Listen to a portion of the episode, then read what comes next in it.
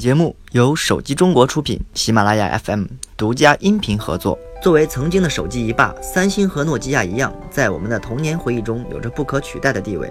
不过，自从 Note 7事件以后，三星似乎是迎来了瓶颈，S9 系列在中国的销量不佳，市场份额也跌到了百分之一以下。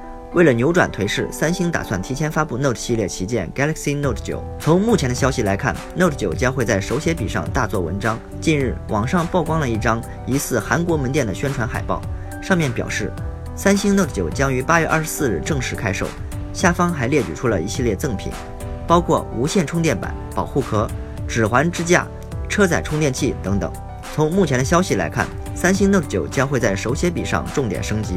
除了常规的操作和书写功能以外，还将赋予它更多的功能。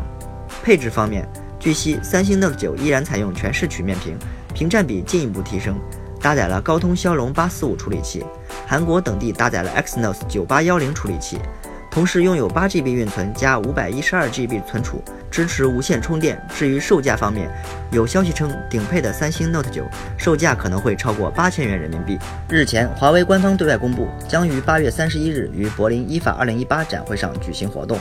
虽然官方信息没有明确此次活动的内容，但据猜测，新一代麒麟九八零芯片即将发布。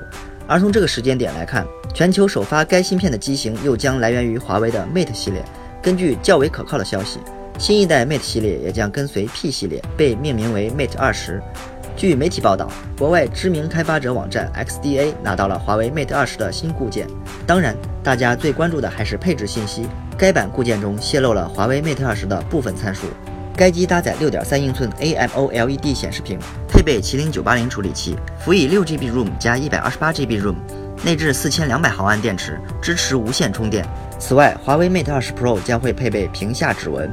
早在今年七月份，保时捷首款量产电动车 Taycan 在国内开启预定，定金为两万元人民币。按照保时捷官方说法，新车名称寓意为“年轻骏马”，灵感源自1952年启动的保时捷盾牌标志，中心跳跃的骏马，也标志着保时捷正式进入电动车时代。近日，保时捷官方放出了新车的具体参数：保时捷 Taycan 搭载两台永磁同步电机，综合最大马力超六百马力。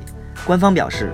在零到一百公里每小时加速时间内不超过三点五秒，零到两百公里每小时加速时间不超过十二秒，而 NEDC 工况续航里程为五百公里。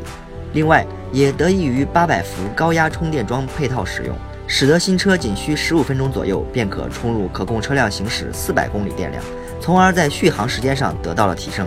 好了，本期的节目就是这样，我们下期再见。